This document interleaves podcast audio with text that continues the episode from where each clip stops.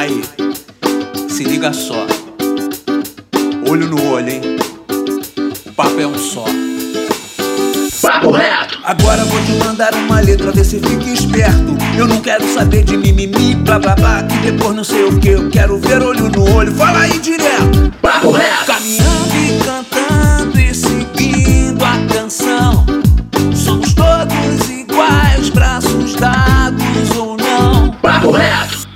Fala, meu querido e minha querida, meu consagrado e minha consagrada, nosso jovem brasileiro. Hoje não tem dois papos, hoje não tem papo torto, hoje o papo é reto. Nosso maravilhoso podcast promovido pelo Instituto Reação. E qual é o tema desse podcast? Vamos falar de trabalho, cara. Emprego. Estamos em tempos de automação, avanço super rápido da tecnologia em todas as áreas de trabalho, num mundo que muda rapidamente o tempo todo. Não tenha dúvidas que isso afeta o mercado de trabalho de um modo geral. Existem profissões, por exemplo, que deixarão de existir, como vigilantes, motoristas, caixas, e áreas como engenharia e arquitetura, por exemplo, terão mudanças muito fortes com essa dita quarta revolução industrial. Agora então, o que nós, seres humanos, réis mortais, vamos ter que fazer para não sermos engolidos por essas máquinas? Essa é a pergunta que vamos debater aqui nesse podcast. Quem vos fala é o Pedro Aurélio, educador do Instituto Reação. Vamos construir esse debate junto com os nossos mediadores, que são os educadores Gilson Jorge. Oi, Gilson. Olá, pessoal. Bom dia, boa tarde, boa noite. Estamos aí. E a Mariana Barbosa. Fala, Mari. Olá, pessoal. Estou muito animada para aprender com essa galera que está aí com a gente hoje. Além dos nossos maravilhosos convidados, que são o André, que é consultor de tecnologia e graduando em ciência da computação na UF, Universidade Federal Fluminense. Fala, André. Oi, pessoal, obrigado pela oportunidade. E o Marcos Melo, que é coordenador de empregabilidade do Luta pela Paz. Fala, Marcos. Olá, galera. Tudo bem? É isso aí. Dessa vez, quem vai mandar o papo será o Gilson Jorge. Fala, Gilson, manda o papo. Uh, vou começar a primeira pergunta. Eu queria saber, né, para a gente abrir esse papo, eu queria saber quais são os maiores desafios que o jovem enfrenta no mercado de trabalho hoje, né? Como é que está o panorama do mercado de trabalho para o jovem que quer ingressar no mercado de trabalho hoje? É, eu podia começar com o Marcos. Beleza. Seguinte, nós temos um, um mercado de trabalho que está em constantes mudanças, né? Então acho que o principal desafio para os nossos jovens é exatamente acompanhar esse processo de mudanças. E aí eu identifico como um dos maiores desafios para esse jovem é exatamente o movimento que ele precisa fazer no sentido de desenvolver, né, primeiro identificar suas habilidades, suas competências e desenvolvê-las a partir daquilo que o mercado exige, né, a partir daquilo que o mercado aponta dentro de, desse contexto. Então, é, o nosso jovem precisa é, basicamente enfrentar uma série de desafios sobretudo do ponto de vista né, socioemocional, ele precisa lidar com ansiedade, né, com controle emocional, para atender é, a esse contexto casos, por exemplo, de pressão no mercado de trabalho, respostas imediatas. Então, para isso, eu destaco como é, elementos, ele precisa conhecer muito bem seus pontos fortes, seus pontos fracos e saber utilizá-los em, em seu favor na hora de, de acessar o mercado de trabalho. E você, André, é, como é que você encontra esses desafios né, dentro da sua carreira, né? E o que, que você acha que a gente precisa mudar, né? Como é que os jovens estão enfrentando hoje esse desafio? Um desafio é que a gente não tem mais um caminho tão trilhado, né? Então, a gente vive num mundo diferente onde você não vai escolher uma faculdade para fazer, uma forma de ensino, e aquilo é o que, enfim, você vai construir toda a sua carreira em cima disso. Então, acho que não é mais tão simples assim não escolho fazer uma faculdade de, enfim, marketing. Isso quer dizer que eu já sei quais são todos os passos que eu vou ter que fazer pro resto da vida, né? Eu acho que cada vez mais a gente precisa cultivar habilidades distintas e, e o mercado de trabalho muda muito rápido. Então, muitas profissões estão surgindo e morrendo. Então, talvez essa profissão dos sonhos nem exista ainda. Talvez ela vai ser criada daqui a cinco anos. Acho que a forma de se preparar muda, né? Isso, galera. Eu, eu observei vocês falando um pouco sobre mudanças, né? As, as mudanças que estão acontecendo. Então, a minha pergunta tem a ver com a quarta revolução industrial. Eu queria que vocês ajudassem um pouco a nós e os nossos alunos também entender o que, que é essa quarta revolução industrial e quais são essas mudanças que a quarta revolução trouxe que a gente já consegue identificar hoje. Vou passar para o André primeiro, por favor. Beleza. As revoluções industriais elas modificam a forma como nós produzimos, né? Então ela modifica a forma como nós trabalhamos profundamente. A marca da, da quarta revolução industrial é que a gente sai da, da terceira revolução industrial que foca em eletrônicos, enfim, automações então a gente tem é, máquinas que têm uma inteligência, eu vou chamar de inteligência baixa, né? Como a gente tem o micro-ondas e a geladeira que tem circuitos eletrônicos e a gente consegue se comunicar com eles, a gente consegue é, programar certas coisas como que temperatura você quer, enfim. A quarta revolução industrial, a marca que a gente tem de máquinas muito mais inteligentes, a gente tem coisas como inteligência artificial, processamento em nuvem, internet das coisas, né? Então, acho que é bem futurístico, mas ao mesmo tempo já é bem, bem do dia a dia pra gente, que é você ter uma casa conectada, você ter cada vez mais as máquinas é, mais inteligentes e apoiando a gente como, como agentes mais fortes. Né? É, é, Marcos, eu não sei se você gostaria de comentar um pouco, além de nos ajudar a entender, mas é, trazer um pouco de como é que isso já impacta um pouco no, no mercado de trabalho para o jovem hoje, né? Bem, é, acho que a André colocou muito bem ela como basicamente uma, uma, uma revolução que propõe mudanças, basicamente com a incorporação de novas tecnologias, ela muda também o, o campo de trabalho. Então ela abre espaços para novas categorias de, de, trabalho. E como o André já sinalizou, algumas que ainda vão surgir. Mas no campo dessas novas categorias de trabalho, nós temos o desenvolvimento da robótica, né? É, a robótica se torna de forma massiva é, uma área de conhecimento, inclusive já presente no currículo escolar, o aprofundamento da inteligência artificial, a realidade aumentada, Big Data, né, que é o volume de dados massivos, a nanotecnologia, a impressão 3D. Então, isso traz novas categorias de trabalho, novas áreas para que o, os jovens possam atuar. Quando a gente fala da internet das coisas, nós estamos falando cada vez mais de surgimento de dispositivos, equipamentos, aplicativos que vão nos conectar por meio da internet, cria, então, a partir desse, desse contexto, um, um certo mercado de trabalho que está muito no campo orgânico, que, que a gente sempre fala, né? Ele está linkado com as principais necessidades desse, desse homem, né? Desse, desse indivíduo do mundo contemporâneo, né? É, então, vocês acabaram de fazer um comentário aí muito interessante, né? Que foi sobre essa internet das coisas. E assim, só para deixar um pouco claro para o jovem que está ouvindo a gente, o que, que é essa internet das coisas? Porque é um termo também que eu vejo muito, só que onde se aplica, por exemplo? Onde é que eu vejo, onde é que está a internet das coisas, né? Há tanto tempo atrás a gente pensava na internet como algo que você acessava com o seu computador, né? E isso foi mudando. Hoje em dia a gente tem celulares, smartphones que estão na internet, e tablet, e televisão inteligente, televisão que conecta na internet, enfim. A internet das coisas, ela tá, ela vem com o crescimento de agentes inteligentes na nossa casa. Então, você imaginar, hoje em dia, além de ter o seu computador conectado na internet, o seu celular, sua geladeira vai estar conectada na internet, é, as suas luzes vão estar conectadas na internet. Você vai conseguir, por exemplo, com o seu celular, checar, ver o que tem dentro da geladeira sem abrir ela. Você vai conseguir com o seu celular mudar a temperatura do ar-condicionado. Enfim, cada vez mais esses agentes se tornam inteligentes. Então, uma possibilidade é a sua geladeira ter um controle do que ela tem dentro. Ela mesmo te avisar, mandar pro seu celular uma nota. Ó, oh, André, acho que você tem que fazer compras, porque tá faltando arroz aqui, tá faltando, enfim, ovos, essas possibilidades.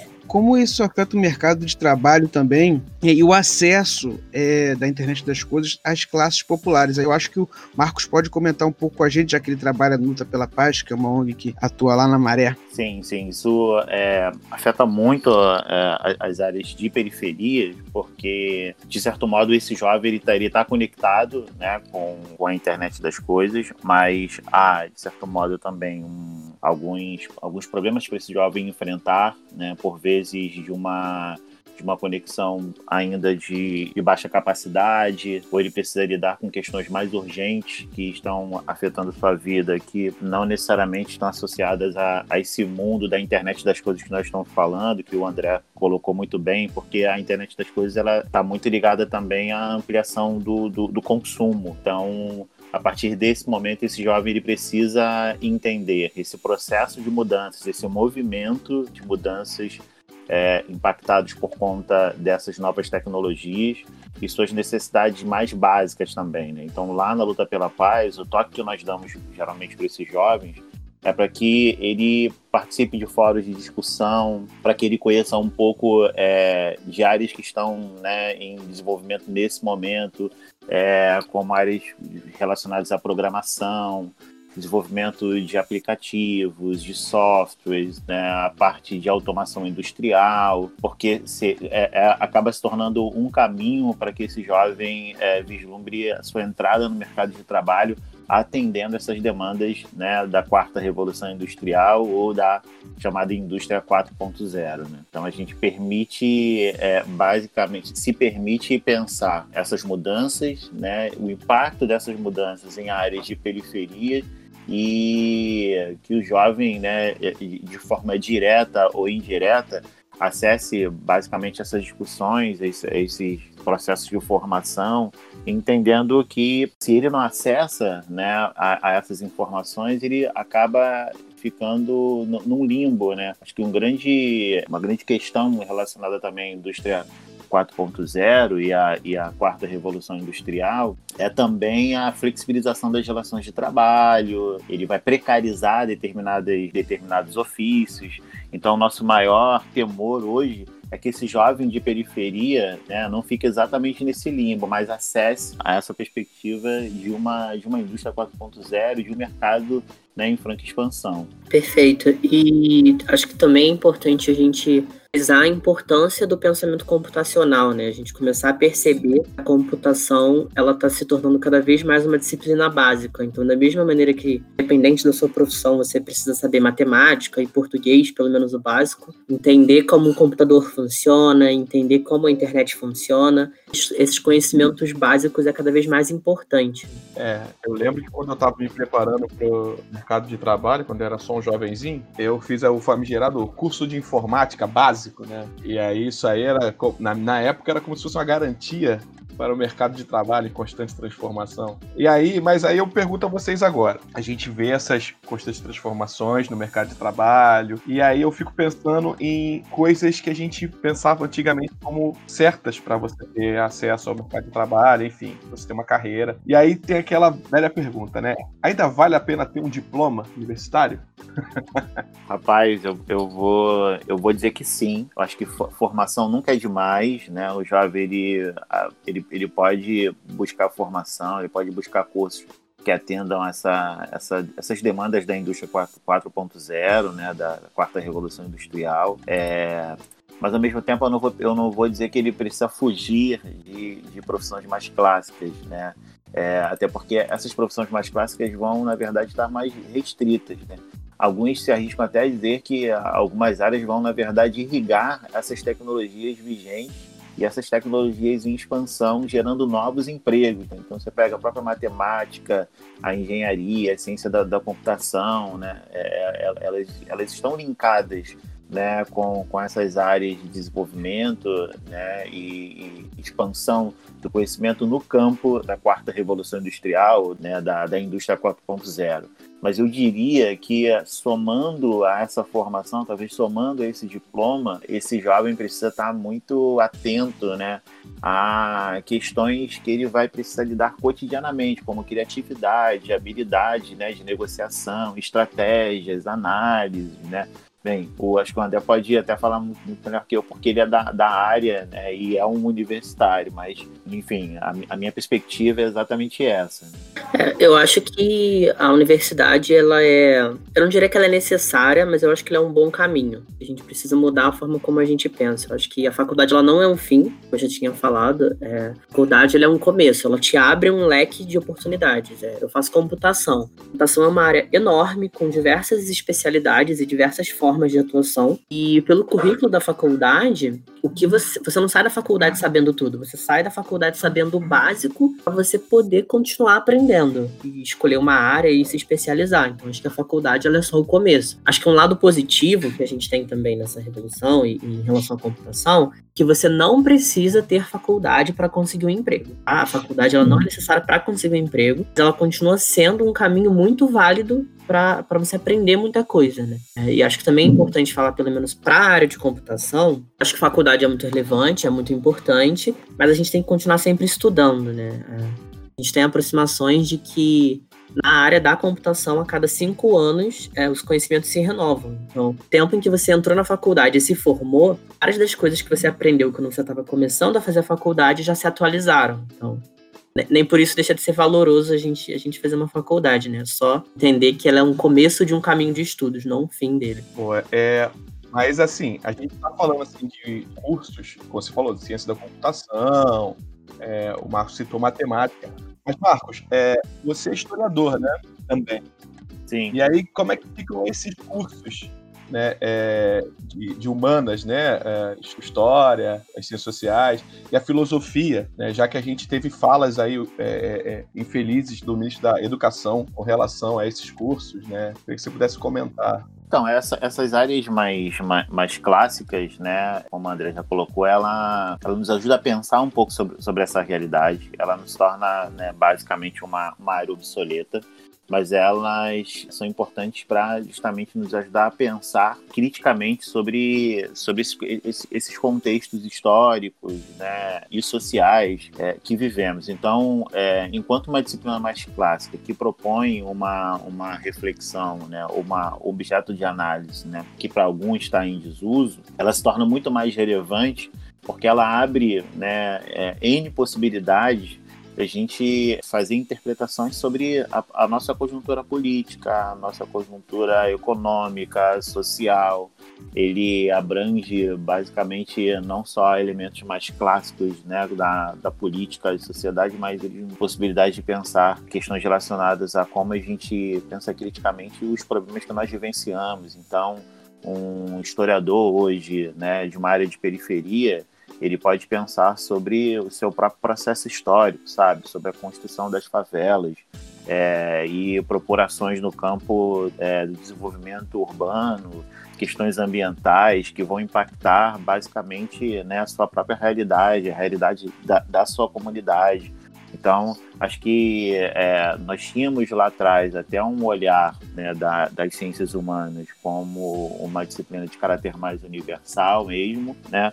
mas hoje o que a gente percebe é que ela também propõe como objeto de análise críticas é, e, digamos que, interpretações sobre questões mais micro, né, e que afetam grupos bem específicos também. Quando nós temos uma liderança política, né, no, patamar da, do ministro da Educação que propõe uma fala como aquela, a gente deixa, né, de, de certo modo, de entender, digamos que o papel social de qualquer profissão, né? Então, independente da, da sua condição de médico ou engenheiro, Acho que a grande sacação é você entender o papel social que a sua profissão exerce, né? Até que ponto a sua profissão está disposta a apresentar contribuições, né, para a sociedade como um todo. Então precisamos de médicos, precisamos de engenheiros, né? Precisamos de enfim, historiadores, sociólogos, porque precisamos de profissionais que pensem sobre sua profissão e até que ponto a sua profissão também contribui né, para a questão social como um todo, né? Um dos principais elementos, um dos principais quesitos, né, do, do profissional do mundo contemporâneo é exatamente essa, né? É ser um profissional criativo, é ser um profissional habilidoso no sentido de conseguir pensar o seu exercício profissional às demandas do mundo contemporâneo. Né? Se eu não entendo o papel que a minha profissão exerce no mundo contemporâneo e como eu posso contribuir, ela se perde um pouco pelo caminho. Perfeito. Eu acho, inclusive, que esses avanços tecnológicos eles mostram cada vez mais o valor dessas disciplinas, como filosofia e sociologia. A dificuldade para realizar automatizações, enfim, é, é justamente em, nessa forma de pensamento, né? O que diferencia a gente como seres humanos. Então, é, fazer conta é algo que o computador faz muito melhor do que a gente. O computador consegue fazer contas muito melhor do que nós. Os computadores ainda estão bem longe de conseguir pensar criticamente como nós pensamos. Então, acho que esse tipo de disciplina é muito importante para a vida e, enfim, dentro disso para o mundo de trabalho também. Cada vez mais, é, nas profissões, no mercado de trabalho, a gente vai ser cobrado é, o que um ser humano consegue fazer que uma máquina não consegue. Isso é ser criativo, isso é pensar fora da caixa, conseguir se comunicar, é entender o todo. Então, acho que essas disciplinas são super importantes para isso. Gente, eu queria retomar a um tema que tem muito a ver com o que vocês estão falando agora, mas um tema que o Marcos tocou no assunto que tem a ver com o desenvolvimento das habilidades, né, das habilidades e competências. E aí, só para vocês entenderem, porque esse é um tema, esse é conteúdo dos nossos projetos, principalmente com os adolescentes, mas a gente tem uma dificuldade de traduzir deixar isso claro, como que isso impacta na atuação desse jovem no mercado de trabalho. Como dizer que é, é que ele tem que saber dialogar, que ele tem que saber questionar, que ele tem que saber trabalhar em grupo, ser criativo, né, ter autoestima, autoconhecimento, como que isso impacta na atuação dele no mercado de trabalho. Então, eu gostaria de pedir para vocês, assim, que de, da maneira mais clara possível, nos ajudasse a entender de como que essas habilidades podem ajudar muito né, atuação do nosso jovem no mercado de trabalho, principalmente nesses tempos de mudança, com a quarta revolução industrial, no mundo em constante mudança mudanças, enfim. Tá, eu vou passar primeiro para o André, que o Marco já tinha até passado essa bola para ele, pediu para ele comentar, então eu vou passar para ele primeiro, tá? Obrigada, gente. É, eu acho que falando de maneira resumida, eu acho que é importante saber fazer coisas. Também é importante saber por que você está fazendo elas e determinar é, o que realmente vai ter valor. Né? Por isso a importância do pensamento crítico e por isso a importância, por exemplo, de comunicação. Não adianta eu ser um excelente programador, eu ser um excelente médico, qualquer profissão, se eu não consigo me comunicar com outras pessoas bem. Eu não vou conseguir é, Existe um motivo para a gente ter organizações, é porque juntos nós conseguimos fazer coisas que sozinhos nós não conseguimos, ou é muito mais difícil. Então, a comunicação no dia a dia é muito importante. Isso é o que geralmente as pessoas aprendem no trabalho. Né? Existem, diversas outras formas de aprender isso. Eu, por exemplo, fiz teatro, faço teatro. Isso me ajudou muito, porque eu era uma pessoa muito tímida. E hoje, por exemplo, eu estou participando de um podcast. Eu imaginaria antes de fazer teatro, por exemplo. E isso também afeta o meu trabalho. Né? Eu acho que esse tipo de, de envolvimento com arte, com esporte, enfim, ele tem impacto muito grande é, no trabalho também, pela forma como a gente se comunica, pela forma como a gente pensa, entender o que vale a pena ou não fazer. Acho que é muito importante a gente valorizar esse tipo de atitude. É, um exemplo que eu tenho no meu trabalho, eu já gastei mais de uma semana fazendo algo depois, quando eu fui conversar com o cliente e entender melhor o problema, eu vi que aquele tempo eu gastei à toa, não era aquilo que ele queria. Eu poderia ter feito algo muito mais simples, levaria uma hora e teria resolvido o problema. Saber mais de programação não me ajudaria nesse caso, mas saber ouvir melhor as pessoas, sim. Entendi, obrigada, André. E você, Marcos, queria comentar um pouquinho pra gente? Olha, o André resumiu muito bem, né? O que eu acrescentaria é que é, o desenvolvimento de, de habilidades e competências né, também leva é, o, o indivíduo a ao, ao autoconhecimento, né? Então acho que é isso, né? Essa, esse autoconhecimento possibilita que, no caso, por exemplo, né, do, do Instituto, né, os jovens, os, os, adolescentes possam identificar suas, né, seus pontos fortes, seus pontos fracos, né? É, e principalmente aguçar essas habilidades para que ele consiga utilizá-las em seu favor na hora de, de, de, buscar um espaço no mercado de trabalho, sabe? Então, é, desenvolver, por exemplo, a comunicação, né? desenvolver a, a, a, observação, esse, essa capacidade de você ouvir, por exemplo, como, como o André falou, essa capacidade que você tem né, de interpretar diferentes contextos históricos, é dar uma, digamos que dar uma encorpada né, nesse desse perfil profissional que é né, muito cobrado, muito exigido pelo mercado de trabalho hoje. Né? Então, esse, esse profissional, né, ele precisa saber lidar muito bem com os principais, as principais ferramentas que ele tem em mãos, como ele utiliza essas ferramentas em seu favor para atender as demandas cotidianas do mercado de trabalho. Sim, uma vez eu estava numa formação de gestores e aí eu ouvi uma coisa que me chamou muita atenção, que era a coisa da, da empatia, né? Que a gente acha que só tem a ver com a relação com o outro, mas eles falavam o quanto que isso é importante, por exemplo, para o marketing, né? Para quem trabalha com marketing, porque só quem tem essa habilidade de empatia, de, de tentar se colocar no lugar do outro, é capaz de desenvolver coisas que atendam às necessidades dos outros, né? Que atendam e entendam o que, que o outro precisa. Então, a empatia impacta o marketing, por exemplo. Ah, e cada vez mais esse tipo de habilidade, de novo, é importante, porque é o que é difícil de automatizar, né? Você imaginar que tarefas que seguem um, um script certinho, ah, faça isso, depois faça isso, e não tem muita decisão, não tem muita dúvida, essas tarefas a gente consegue fazer um, um, um código, um programa que executa elas. Né? Agora, criar um produto, conversar com o cliente, entender é, o que, que ele está precisando, isso é muito difícil, né? A gente não sabe ainda como automatizar esse tipo de tarefa. É, eu queria agora, a gente está né, já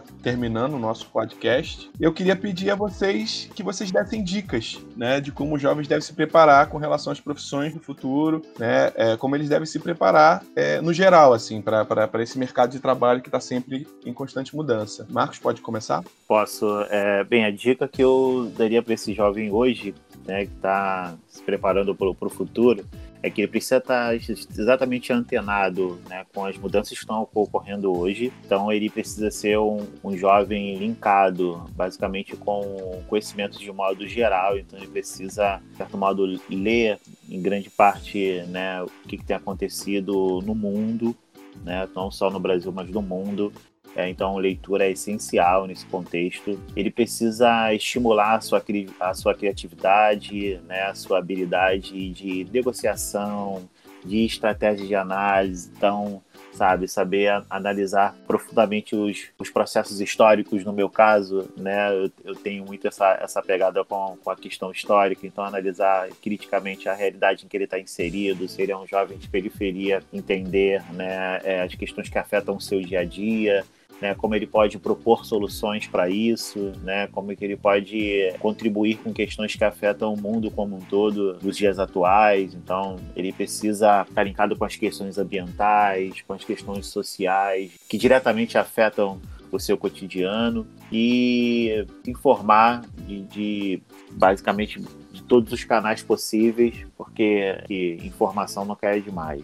Perfeito acho que o principal é mudar a forma de pensar sobre o estudo e sobre o trabalho. A gente vai estudar para sempre, faz parte da nossa vivência, é, assim, estudar e trabalhar. Eu acho que é importante estudar e praticar. Pega alguma coisa que você gosta e lê sobre, estuda sobre, entende por que aquilo existiu, como funciona, pratica. Então, ah, eu sou uma pessoa muito comunicativa. Ótimo. É, como se comunicar de maneira mais eficiente, né? Como que a gente consegue pegar o que a gente já é bom e melhorar, em vez de focar em, em empregos como, ah, eu quero ser médico, eu quero ser isso ou aquilo, entende que tipo de tarefa você gostaria de fazer no seu trabalho, fique bom em fazer esse tipo de tarefa. Talvez o emprego que você vai trabalhar nem exista ainda, mas ele exige boa comunicação e habilidade de programação, por exemplo.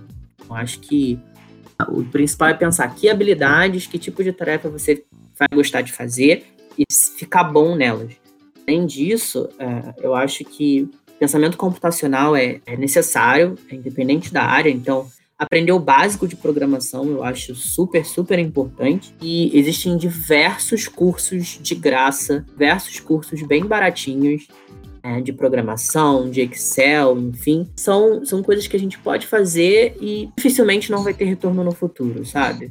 Aprender o básico de programação, mesmo que você não vai ser programador, vai te dar uma bagagem que vai te ajudar a navegar esse mundo futurístico que a gente a gente está vivendo, a gente vai viver, sabe? Acho que o, o principal conselho é estudar e praticar e, e, entender que habilidades, que tarefas você quer aprender e você quer fazer no seu dia a dia. Acho que isso é o principal. Legal, é interessante, né? Isso que o André acabou de falar para você entender as bases ali da programação. E é importante a gente entender o conceito dessas coisas, né? Porque isso vai ajudar no futuro. E assim, o conceito de como funciona esses sistemas hoje de internet, de algoritmos do Facebook. A gente não precisa se aprofundar, a gente não precisa saber os códigos em si, mas saber o funcionamento. É, e assim como a leitura que o, o Marcos também citou, né? A leitura para a gente entender como funcionam todos os processos da filosofia, da matemática, sabe, da sociedade, da psicologia, isso que vai nos dar o quê? O que a gente precisa para o futuro.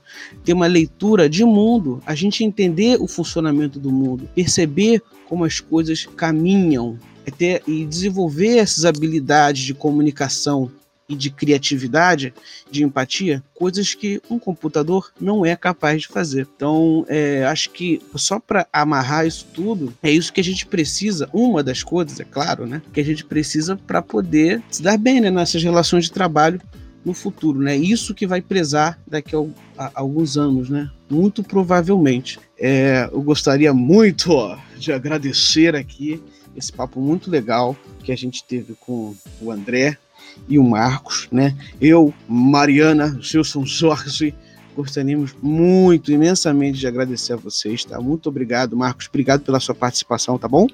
Obrigado. Eu que agradeço, sim, e é, tamo junto. Acho que a gente tem uma, uma, uma parceria muito boa, né? Com, com as instituições. O que vocês precisarem aí, estou disponível para contribuir, para ajudar. Tamo junto. Show. E você também, André, muito obrigado, tá bom? Obrigado, pessoal. Obrigado pela oportunidade de falar um pouquinho aqui. lindo, lindo, lindo. Mariana, Gilson, vocês querem falar algo? Só agradecer essa rapaziada. Muito obrigado por vocês terem topado o convite. Muito bom papo. Também, muito obrigada. Esse tema é muito importante pra gente. Ouvir de vocês assim foi muito legal, muito importante. Obrigada, gente. É isso aí, então, gente. Muito obrigado. Valeu.